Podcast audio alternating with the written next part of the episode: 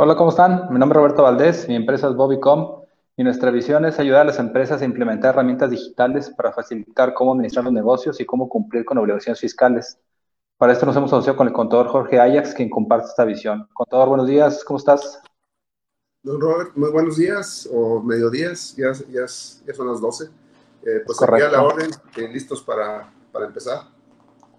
Muy bien, contador. Pues como saben, eh, este programa se denomina Criterio Fiscal Digital, ya que es basado en una columna que el contador Jorge Ajax tiene en el diario de Coahuila, que se denomina Criterio Fiscal. Entonces, básicamente es manejar los temas que él ve en, esa columna, pero obviamente en, un formato digital donde se transmite a través de Facebook y se manda eh, a YouTube y a los podcasts que por aquí el contador y yo tenemos. Aprovechando, contador, pues, para, para dar ahí el dato del podcast, el podcast que el contador tiene lo pueden encontrar en en Spotify, por ejemplo, y se denomina criterio fiscal digital, así como tal. Todas las transmisiones que hacemos aquí en Facebook se, se mandan para allá y pues nada más ahí los pueden escuchar en caso de que anden manejando por ahí. En lo particular, tengo un podcast que se denomina Contador 4.0. En ese podcast vemos temas relacionados con, obviamente, con criterio fiscal. Sin embargo, también hay meto temas relacionados con, con los sistemas compact, de los cuales somos distribuidores. Bueno, contador, el día de hoy tenemos varios temas que vamos a desarrollar. Uno de ellos es el tema de la nueva lista negra del SAT, otro es el tema de donativos COVID-19 y el último es efectos fiscales de concurso mercantil. También vamos a meter ahí un, tema adicional que ahí pidieron de favor que lo incluyéramos, que es el tema del uso del buzón de links. Entonces, no sé si te parece que empecemos con el que claro. te con todo. Claro que sí. Bueno, pues em, empezamos con el tema de la nueva lista de nueva lista negra, que de hecho eh, fue el, el, material que eh, subí el, eh, este lunes en el diario de Coahuila. Ustedes lo pueden checar ahí en la, en la página eh, digital del diario de Coahuila. Eh, y básicamente, eh, pues es una, una novedad para este 2020 porque pues las, dentro del tema de las modificaciones fiscales o lo que se denominó la reforma fiscal 2020, entre otras, porque realmente fue muy extensa, entre otras, eh, hubo una modificación en el Código Fiscal de la Federación, artículo 69, en donde se, en la parte de, los, de la reserva de los datos, en ese artículo 69 eh, se menciona eh, los casos en los cuales va a haber una reserva de la información. Es decir, la autoridad fiscal no puede dar a conocer cierta información que está reservada, pero hay algunas excepciones a esa reserva. Y dentro de esas excepciones se eh, adicionó la fracción novena del artículo 69 del Código Fiscal de Federación, en donde eh, pues eh, esta reserva de datos no va a aplicar en los casos en que las personas físicas y personas morales que hayan utilizado para efectos fiscales los comprobantes que amparan operaciones inexistentes sin que estos contribuyentes pues hayan demostrado la materialidad de las operaciones, es decir, que no hayan aclarado esa circunstancia. Eh, hay que recordar que conforme al artículo 69 del Código Fiscal de Operación se tienen 30 días hábiles posteriores a la publicación de, la, de esta lista negra de lo que denominamos EFOS, empresas que facturan operaciones simuladas. Entonces aquí, eh, en este caso, Robert, es también otra lista negra diferente. ¿Cuál es la lista negra que conocemos hasta ahorita? Por la lista negra de los EFOS o las empresas que facturan operaciones simuladas. Eh, estamos viendo que eh, con cierta regularidad se están eh, publicando estas listas negras. el efecto, de acuerdo al Código Fiscal de la Federación, es de que una vez que se publica en el diario oficial de la Federación el nombre y el RFC de estas, estos EFOS, las empresas que utilizaron esas facturas o que tienen ese proveedor, pues tendrán 30 días hábiles para eh, pues demostrar que eh, las operaciones que realizaron con ese proveedor que salió en la lista negra pues fueron reales y que tuvieron su materialidad. Entonces aquí estamos hablando, eh, don Robert, de una lista adicional, no es la lista tradicional que conocemos, sino que es otra lista adicional, que son la lista de los EDOS, que son empresas que deducen operaciones simuladas. esto quiere decir que en un momento determinado, eh, las empresas que utilizaron las facturas eh, por operaciones simuladas o inexistentes eh, y que en esos 30 días no hayan aclarado la circunstancia, o esta circunstancia, pues los van a publicar, los van a ventanear en esta nueva lista, que me quiero suponer que pues, va a ser una lista más amplia, más extensa, porque pues los clientes de los EFOS o las empresas que facturan operaciones simuladas seguramente son, son eh, eh, clientes, eh, son varios clientes, son numerosos, entonces quiero suponer que esta lista todavía va a ser más extensa que las que salen publicadas tradicionalmente cada mes.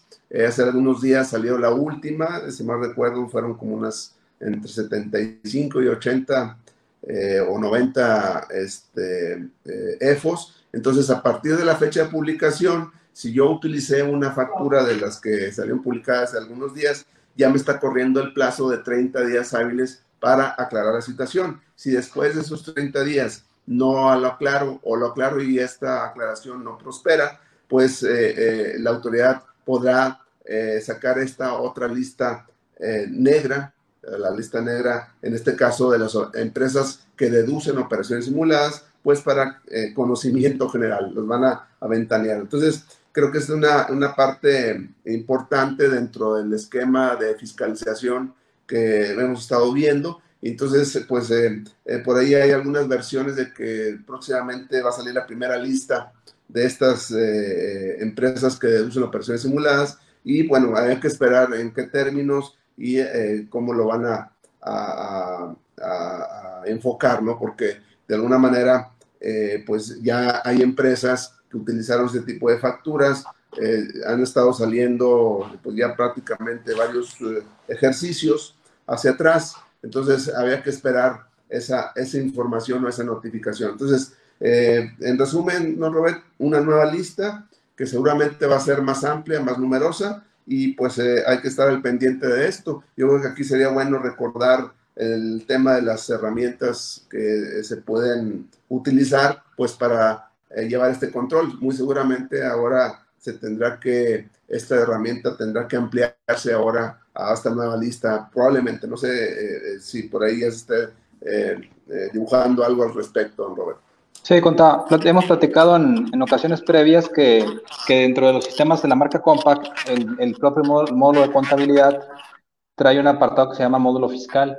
El módulo fiscal es una herramienta que trae un apartadito especial que se llama EFOS y EDOS, donde tú como, como empresa que estás haciendo adquisiciones de mercancías y compra de servicios, eh, pues obviamente recibes múltiples XML, esos XML se almacenan en tu contabilidad y esta herramienta que platicamos tiene la facilidad de conectarse a la plataforma del SAT, actualizar la lista de los EFOS y determinar cuántas operaciones tú como persona, tú como empresa tuviste con esas empresas que eh, omiten, perdón, que emiten operaciones simuladas. Entonces, es un hecho que si tienes operaciones con ellos, de forma automática o intrínseca, tú eres un EDO queriendo o sin querer. Eh, también estamos de acuerdo que hemos platicado que en ocasiones estamos recibiendo facturas pensando que la, persona que nos la está emitiendo pues, no tiene ningún tipo de problemas como ante la autoridad que lo, lo, puedan catapultar o poner como un EFO. Sin embargo, es real que nos hemos topado con muchas sorpresas. Claro, una de ellas es la de Prodi Motors, que es uno de Toyota, que aparece en la lista de EFOS. Entonces tú pues, vas y compras tu servicio, automantenimiento, las piezas que ocupas para tu carro Toyota, y al final resulta que la factura que te está emitiendo Toyota es sin, fiscalmente hablando, te está poniendo una lista de EDO, es decir, que tú eres una empresa que estás deduciendo operaciones simuladas, siendo que esa operación realmente existió y que al final del día sí se dio el servicio a tu carro, sin embargo, esta empresa tiene algún problema con la autoridad que lo está incluyendo en, su lista de, de. También la, semana pasada, antepasada, cuando platicábamos que yo, yo en base a estas pláticas que tuvimos, analicé uno, un respaldo de un cliente que tenía y le detecté que tenía compradas cerca de 5 millones de pesos en facturas para empresas que, emiten operaciones simuladas. Y le mandé un, un, WhatsApp ahí a la contadora, la contadora, no sé si ya viste esto, estás eh, deduciendo operaciones por 5 millones de pesos de, de, de, empresas que para efectos fiscales eh, son ilegales, entre comillas, ¿verdad? Eh, dice, pues no, ni enterada estaba. Le digo, pues obviamente aquí es el tema del uso de las herramientas, como tú comentas, contador. Si se tiene herramienta, pues aprovecharse para que el sistema nos indique si estamos siendo en este momento EDOS, porque ahora, como tú dices, podríamos entrar en esta lista y nos pueden estar eh, ventaneando. Sí, eh, y fíjate que hay otro tema ahí que también me, reportaron, me informaron, este, porque cuando corres ese proceso, pues lo corres con, con las, eh, con, los, con la información actual, vamos a llamarla así, de, que está cargada en el sistema, vamos a pensar en el mes de junio. Pero si yo quisiera eh, eh, regresarme a otro ejercicio, porque precisamente ya lo hemos comentado muchas veces que aun y cuando la publicación haya tenido lugar en una fecha posterior a la fecha en que utilicé esas facturas, como quiera, la autoridad me lo va a poder eh, este, requerir. Entonces, eh, eh, por ahí la información que tengo, tú me dirás si es lo correcto. Este proceso que tú comentas se puede correr por ejercicio, ¿no? Es decir, yo puedo correr ese, con, el, con la base de datos actual, la de, no sé, junio 2000 o junio 2020, lo puedo correr en fecha del, no sé, del 15, del 16 o 17. Eh, creo que por ahí va el asunto, ¿no? Sí, el sistema cuando tú entras eh, de forma natural, de forma automática, el sistema examina todos los XMLs que tú tengas descargados. Por ejemplo, te hago un ejemplo con todo. Yo creo una empresa de, de mis empresas con fecha del 2020, es decir, 19 y 20 solamente son los, periodos que estoy corriendo. Pero decidí, para efectos de consultas y de, información y de, y de integración, bajar XMLs desde el 2007. Eh, es decir, cualquier XML que haya comprado yo del, 7, del 8, del 9, del 10 hasta la fecha vigente, existe ahí como una, como una factura histórica. Recordar que anteriormente eran CFDs, CFD, sin, sin, sin el I todavía. Entonces yo bajé CFDs, bajé CFDIs, y el sistema siempre que entro a ese módulo analiza todos los XMLs históricos sin excepción, aunque tu periodo vigente sea 19 o 20. Eh, entonces es muy ventajoso porque yo nada más mi trabajo como contador es asegurarme de que tenga todos los XMLs y como hemos platicado al menos de cinco años para atrás, aunque hace algunos meses platicamos que a pesar de que había CFDIs incluso anterior a cinco años, la, autoridad te lo estaba como que recalcando, como que también compraste este en el 2005, espérame, pues eso, ya no entra, ya no está dentro de los cinco años, sí, pero ya estoy detectando que lo compraste. Es decir, sí se puede incluso detectar hasta eso qué mejor que tú digas, sí, sí sé que lo compré, ya lo tenía visto, pero no, no es tu competencia porque ya pasaron ciertos años, ¿no? Es, es correcto, sí, es correcto esa, esa pero creo que ahí eh, es, es, bueno recalcar ese tipo de herramientas porque eh, eh, probablemente si no las, si no sabemos cómo utilizarlas, pues muy probablemente las estemos subutilizando y eso puede ser en perjuicio, ¿verdad? Porque realmente sí es recomendable que eh, corramos o se corra ese proceso dentro de, eh, pues, abarcando toda la información, ¿verdad? Entonces, creo que es una, una parte muy importante que hay que resaltar. Aprovechamos cuentas si gustas, porfa, para, para pasar aquí los datos. Voy a aprovechar para pasar primero los de, los de Bobicom, que pues, obviamente en caso de que ustedes tengan la herramienta de compa aquí contabilidad y quieran utilizarla de forma más eficiente, obviamente que nos busquen. Mi, igual, mi Facebook es Jesús Roberto Valdés Padilla, el correo es roberto.valdés.bobicom.net y mi WhatsApp es 844-162-3159. Aquí en pantalla están los teléfonos, el principal saltillo es el 488-3930. Contador, si gustas compartirnos por favor tus datos para volver a duda y contacto. Claro, me pueden mandar un correo a la, a la siguiente dirección, jaix.saltilloceres.com.mx, eh, algún mensaje al, a mi WhatsApp, es 844-419-2382. Eh, si quieren... Eh, formar parte de la lista de difusión, pues eh, adelante, porque estamos, toda esta información que le estamos dando por semana, pues pero prácticamente en tiempo real las estamos eh, enviando eh, cuando se, se, tiene conocimiento. Entonces, prácticamente es, muy útil esta, esta parte, ¿no? Y bueno, en el Facebook me pueden encontrar como Jorge Ajax, en Twitter como arroba taxman-saltillo. Y recordar el tema del podcast contador, que en, su caso se, denomina criterio fiscal digital, así como tal, se puede encontrar en Spotify. Mucha gente que de repente va manejando, es más fácil estarlo escuchando que estar viendo ahí el YouTube. Igual el podcast de Contador 4.0 de, de, Sistemas Contos y obviamente de criterio fiscal digital. Si gusta, Contador, ¿podemos cambiarlo al siguiente tema? Sí, claro. Eh, es un tema corto pero importante, que es eh, el tema de los donativos, eh, sobre todo porque recientemente se dio a conocer el 19 de junio eh, una modificación a la miscelánea que es la regla 31032 eh, y es en relación con los eh, comprobantes o los FDI de donativos. en este caso, estas reglas que se adicionó se, se, refiere a, las, a, los requisitos que debe contener un CFDI por donativos cuando se reciben con el objetivo de combatir y mitigar la pandemia provocada por el SARS-CoV-2, lo que conocemos como COVID-19.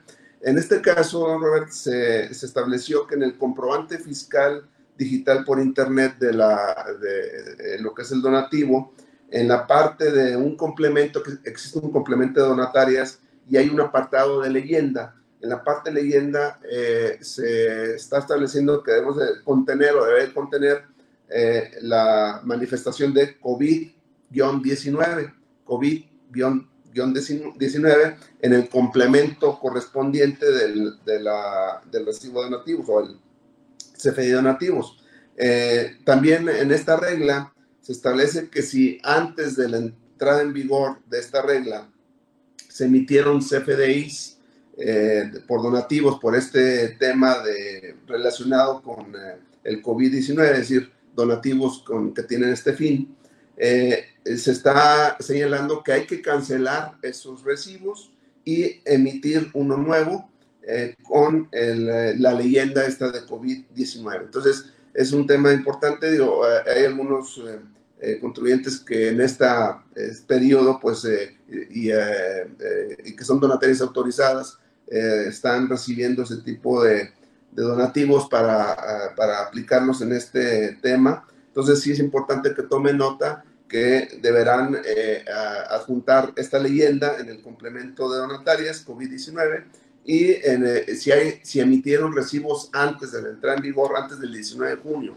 que fue cuando se dio a conocer esto, eh, se está eh, estableciendo que deben de cancelar los recibos y volverlos a emitir con la leyenda de COVID-19. Entonces, por ahí si alguien te pregunta, don Robert, este, pues bueno, o no sé si ya te han cuestionado al respecto, pues ya, ya tenemos la información. Perfecto. Sí, no, no, todavía no me han cuestionado, pero obviamente en el tema de, sistemas es, es, simple el tema de la, la cancelación. Solamente nada más la remisión con ese tema de la leyenda para poder cumplir, ¿no? Sí.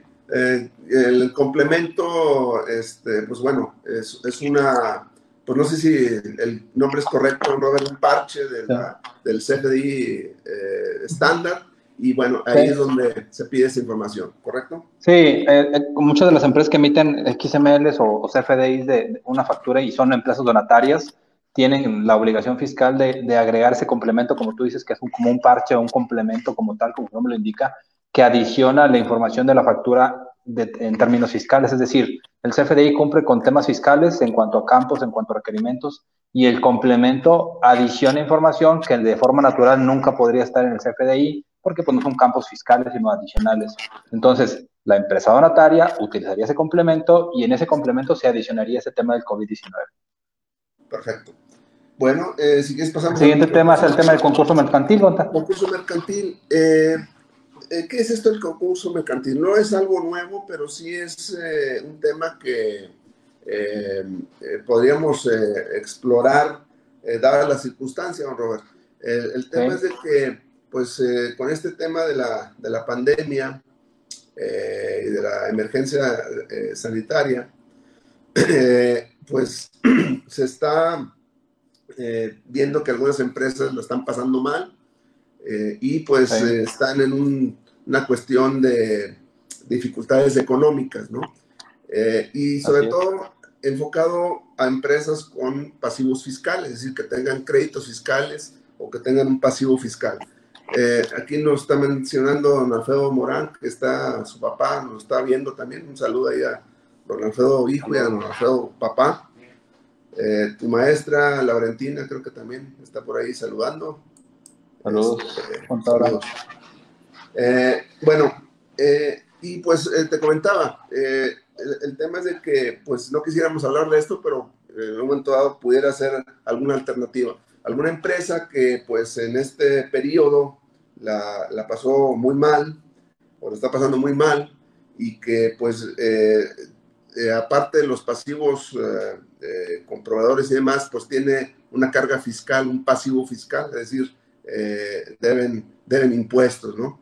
Eh, entonces, ¿qué, puede, eh, ¿qué se puede explorar al respecto? Es una pregunta, oye, ¿sabes qué? Oye, quiero cerrar la empresa, no quiero continuar, pero tengo un pasivo, pues, muy importante con, con, Hacienda o con el Seguro Social, o sea, con la autoridad fiscal. Entonces, eh, precisamente este, esta parte me pareció interesante comentarla eh, y, y, le estoy denominando efectos fiscales del concurso mercantil.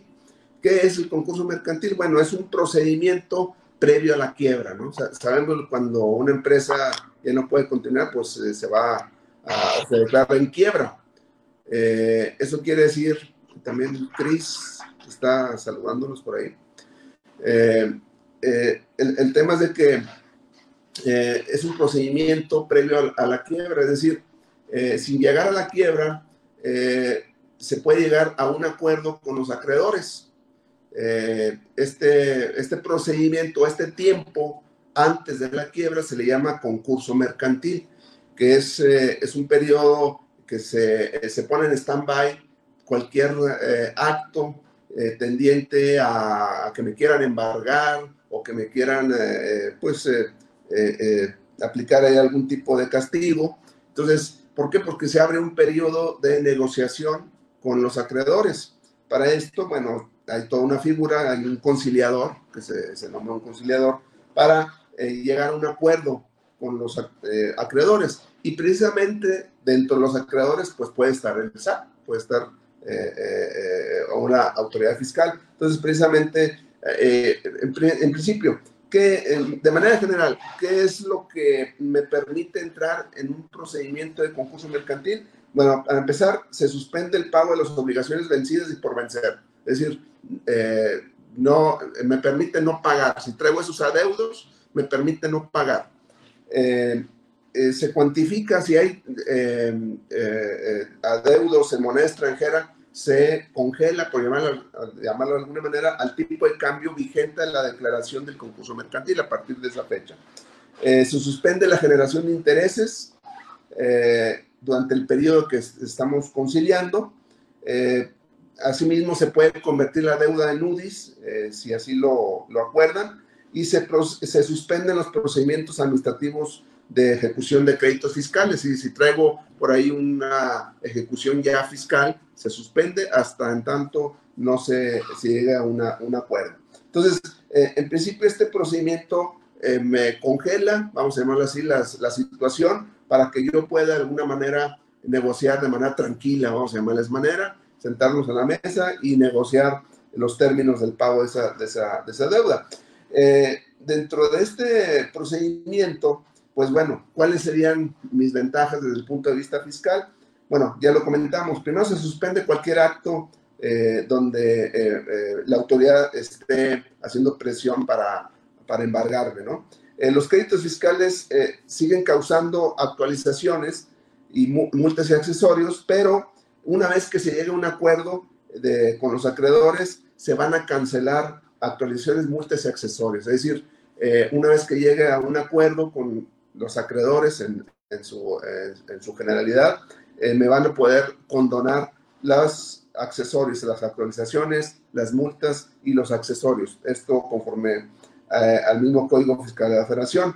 Eh, asimismo, me va a poder aplicar el fisco federal una, un porcentaje de condonación de créditos fiscales igual al porcentaje que yo acuerde con los acreedores este, no fiscales, vamos a llamarlo así.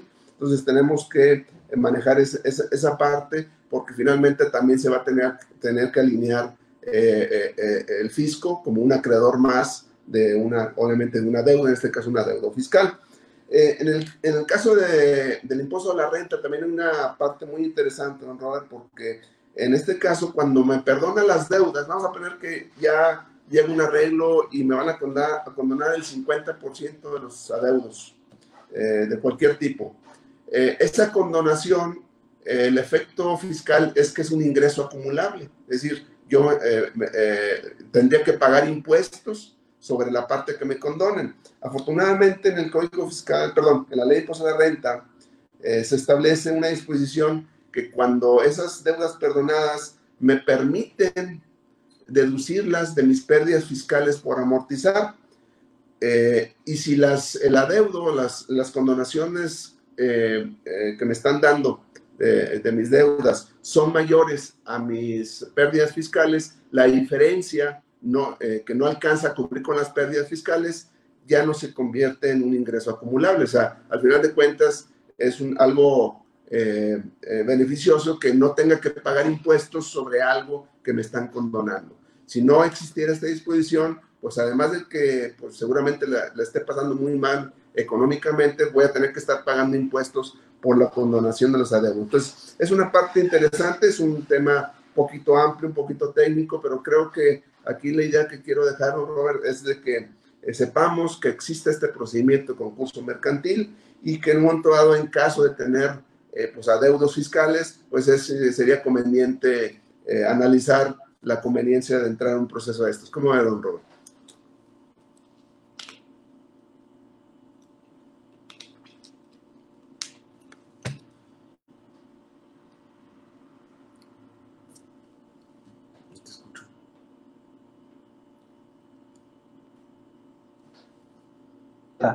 Ya está, ahí está cuenta, perdón. Le decía, contador, que, que en el caso de que haya alguna duda técnica o algo, pues obviamente aprovechar para que ahí lo contacten, porque al final de cuentas son temas muy, muy especializados y muy técnicos que muchas veces sí se requiere ya un especialista para que nos esté apoyando, ¿no?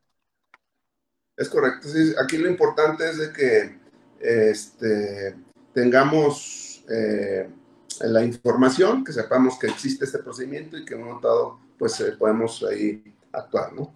Perfecto. Conta, aprovechar nada más antes de continuar, si gusta, porfa. Eh, aquí encontré ya la, herramienta aquí, la tengo en pantalla, donde si se da cuenta, como platicamos ahorita, está un apartadito aquí a mano izquierda que dice EPOS. Cuando le picamos aquí, contador del sistema, lo que hace es que descarga la lista de, de, contribuyentes que emiten, son empresas que emiten o, o, que sí, que emiten operaciones simuladas o que facturan operaciones simuladas, y si se da cuenta aquí lo dividen en definitivos, eh, desvirtuados y presuntos. En total, el día de hoy ya hay 21.914, y por ejemplo, en esta empresa que platicamos, que es una empresa de, como que de demo, dice que tiene 5, y, y, si se da cuenta, en lista las empresas con las que tiene operaciones, y luego te lista las facturas que, que compraste de esa empresa, y luego al final incluso te permite ver la operación como tal, si te das cuenta, en esa empresa compraron lámina rolada y esta empresa es una empresa que está emitiendo facturas de operaciones simuladas. Otra vez, no significa que sea una empresa ficticia o una empresa que esté eh, realmente mal, simplemente para efectos fiscales no cumplieron con su procedimiento de desvirtuación y, y, es lo que está haciendo que aparezcan aquí. Esta empresa tiene más o menos 5 millones de pesos en operaciones simuladas compradas a empresas que fueron detectadas así por el SAT, pero que al final de cuentas tal vez ni siquiera sean empresas que están haciendo simulaciones de operaciones. No sé cómo vea con todo, digo, la, la, realidad es que es, es, algo importante que tenemos que estar viendo todos, pero que nadie usa las herramientas como platicamos de forma adecuada, nada más ahorita la, la estaba buscando y la encontré aquí a la mano, por eso quise de una vez mostrarla. Sí, y bueno, y aprovecho de una pregunta que me hicieron, Robert, en relación con el sí. sistema eh, me preguntaban que si, eh, porque creo que el sistema que manejan no, no tiene esta herramienta, este, eh, me preguntaban que cómo se pudiera coordinar con el tema de, de Compact, este, o sea, eh, un sistema diferente, digo, ahí sí, no sé cómo, cómo funciona eso, don Roberto. Sí, mire, pues es un hecho que, por ejemplo, hay empresas que tienen algún, algún em, un sistema extranjero, incluso alguna herramienta. Sí, es correcto. Entonces, es común que ellos digan, yo tengo que cumplir con mi contabilidad eh, internacional o, o, donde tenga mi, mi, mi, empresa. Y algunas de esas empresas, contra lo que hacen es RAL, es que compran la herramienta de Compact para cumplir con el tema mexicano. Es decir, compran el sistema, bajan sus XMLs y sea que hagan ahí la contabilidad o no, para efectos de, contabilidad electrónica, por ejemplo, es un hecho que al tener la herramienta YouTube puedes bajar todos los XMLs y hacer ese tipo de información. Si esta empresa contador está eh, haciendo compras por 5 millones de pesos, eh, ¿cuánto no se, están no se ahorrarían en, en, invertir una pe muy pequeña cantidad, que a lo mejor no, es ni siquiera el, el, el, 1%, y decir, ok, tengo una herramienta que me está auditando y me ayuda a saber que no estoy comprando operaciones simuladas, ¿no? Y pues obviamente que, me, que, que implique que, que, la autoridad me, me ponga una lista y obviamente me cancele sellos y eso, que es lo más común, ¿no? Y, y, lo mismo sucedería con eh, el, el, comparativo de CFDI de, eh, de, ingresos, ¿sería funcionar igual? Sí, contador. De hecho, la herramienta del módulo fiscal es una carátula que está dentro del módulo de contabilidad y ese, ese, esa misma, ese mismo sistema hace todo eso. Me permite exportar ingresos y egresos a, a una hoja electrónica, me permite hacer todas las dinámicas y, y, trae ese tipo de ventanas, por ejemplo, ahorita si quiero pongo aquí determinación del IVA, de forma automática me dice, ah, mira, por tus XMLs comprados en base al método de pago, dice que tenemos IVA causado en el periodo de agosto y un IVA acreditable en este caso, y me dice cuánto tengo en este caso a cargo o en contra para pago, y así lo puedo hacer mes con mes. Entonces, si te das cuenta, toda esta información no se lee propiamente de una contabilidad, sino se lee propiamente de, de los XMLs que estamos acostumbrados a, a, pues, a, operar de compras y ventas, ¿no?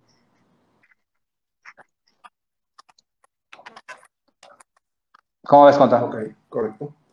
Bueno, bueno entonces, es, es el tema general para cerrar ese tema. Y sí, adicionamos un tema, Conta, ahí de, de Pay4 que incluyéramos porque me ¿Sí? estaban solicitando unos clientes. Si gusta, lo vemos. Claro. Claro, eh, bueno, eh, este tema tiene que ver, ¿no, Robert, con este, una publicación en el Diario Oficial de la Federación, este, precisamente el día de hoy, eh, en cuanto a lo que se denomina el, el, el buzón eh, tributario, pero para efectos del Seguro Social. Es un acuerdo, bueno, son dos acuerdos eh, publicados este, el día de hoy, eh, ahí lo puse en pantalla, ¿cuánto eh, Ah, ahí lo tienen. Ok. Sí, digo, no para que lo estén viendo, ¿no? Ok. Aquí el, el, el, tema es de que hay una, son los lineamientos generales para este buzón tributario que realmente es muy similar o funciona muy similar que el que conocemos con el SAT. aquí llama la atención una de las, uno de los puntos que eh, probablemente se tenga que rectificar, había que ver, porque eh, eh, para efectos del uso de este eh, buzón IMSS se maneja como una cuestión opcional, es decir, los particulares o quienes deseen realizar algún tipo de interacción con el Seguro Social, pues lo maneja como una opción probablemente o mejor más adelante lo manejen ya como una obligación como está el tema del SAT. Ahorita lo están manejando como una, una opción. En este caso, eh, lo que se establece en este, estos lineamientos es de que eh, el, el, Seguro Social va a dar a conocer cuáles son aquellos eh, eh actuaciones que van a, poder realizarse a través de este buzón IMSS eh, lo van a conocer en, su página, pero en general, pues sí, eh, prácticamente los, eh, los usuarios pueden ser los mismos cuentavientes, los patrones, los contadores públicos y eh, básicamente se va a referir a, a tipos de trámites y em, operaciones que se pueden realizar a través de este buzón de, de, del IMSS. Funciona muy similar, les comentaba, al buzón tributario del SAT, porque, eh, bueno, eh, para empezar, es, eh, en la página del Seguro Social vamos a tener que solicitar que nos, la autor que queremos, que deseamos utilizar el buzón IMSS, nos va a pedir algunos datos, nos va a dar una, un acuse de, recibo y una vez que yo acepte de manera expresa que quiero utilizar el buzón IMSS para los trámites que a través de este buzón se puedan utilizar, pues en ese momento ya eh, puede existir esa eh, eh, interacción. Para esto, muy similar al tema de, del SAT, me, dentro de los datos de contacto me van a pedir un correo electrónico, un número telefónico del móvil o del celular. Puedo establecer, establecer hasta cinco correos electrónicos diferentes. ¿Por qué? Porque el procedimiento sería también muy similar a lo que pasa con el SAT eh, una vez que haya alguna situación a notificar, me van a mandar un correo electrónico. Tengo tres días para abrirlo. Si en esos tres días no lo abro, se da por notificado a partir del cuarto día hábil siguiente. Si yo lo abro, pues bueno, me doy por notificado de la, de la información que se está eh, estableciendo a través de, esta, de este medio, ¿no? Entonces, eh, va a ser una circunstancia por el momento opcional, tengo que aceptar de manera expresa que lo quiero usar. Eh, tiene, va a haber un procedimiento de identificación para eh, que eh, pues, pueda yo acceder o accesar a este buzón IMSS. Entonces, es una cuestión que seguramente en los próximos días pues nos irán, irán, irán, a dar algún tipo de, manual o de pues, explicación un poquito más amplia. eh, o ya pues que salga cuando menos este, en la, mostrada en la página del, Seguro Social. Entonces, es una, una parte, creo que buena, porque pues bueno, ya también entramos a la parte digital de la notificación, de, las, de todos estos temas este, ante el Seguro Social. Ya estamos acostumbrados a, para efectos del SAT, pero en, este, en esta ocasión pues se va a tratar de eh, eh, procedimientos, trámites, eh, respuestas, consultas, etcétera, que se van a poder hacer a través de este buzón IMSS. Y bueno, creo que es algo, sí es, es recomendable y en momento dado, pues a medida que se vayan implementando los tipos de trámites que vamos a poder hacer, pues va a ser un poquito más ágil las, los trámites ante, ante, el Seguro Social. Eh, eh, creo que es más o menos, en resumen, lo que nos habla esta, esta parte, don Robert. Conta una pregunta. Eh, aquí están preguntando aquí por, por WhatsApp, alguien de lo que está viendo. Yo entiendo que básicamente el tema del buzón este de links semejante del SAT básicamente es para notificaciones. Aquí plantearon una pregunta relacionada con el tema del CIPARE, que si por ahí se va a poder, no sé si generar o qué, qué es lo que querían preguntar realmente. Pero pues obviamente yo siento que el CIPARE ahorita está totalmente desconectado, estaría desconectado de esto, ¿no? El CIPARE pues no, no, no tendría nada que ver ahí con el buzón de línea. Sí, bueno, pues, probablemente algún tipo de, de, aclaración o algún tipo de procedimiento se pudiera implementar. Lo que sí, eh, vuelvo a repetir, eh, el mismo Seguro Social nos va a decir cuáles son los trámites. Probablemente no todos, probablemente algunos no entren al tipo de, del buzón del seguro, igual como sucede que en el SAT. Hay algunos procesos eh, en el SAT que todavía tenemos que ir de manera presencial a hacerlos al SAT. Probablemente aquí sucede algo similar.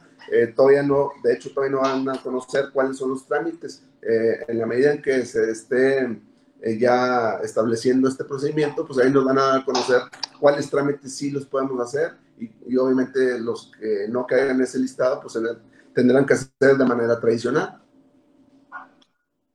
¿De acuerdo? Muy bien.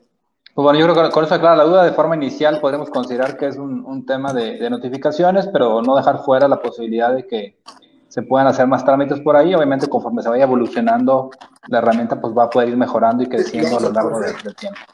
Es correcto, probablemente el tema ahí de los dictámenes del Seguro Social y de todo ese rollo este, eh, que se, se, hace a través de, estos medios, pues eh, eh, seguramente se va a ir ampliando la, oferta, por llamarlo de alguna manera, de trámites a realizar a través de este buzón. ¿Verdad? No sé si hay otra cosa, don Robert. No, nada, contador. Entonces, pues básicamente, así que quedaríamos con esos temas.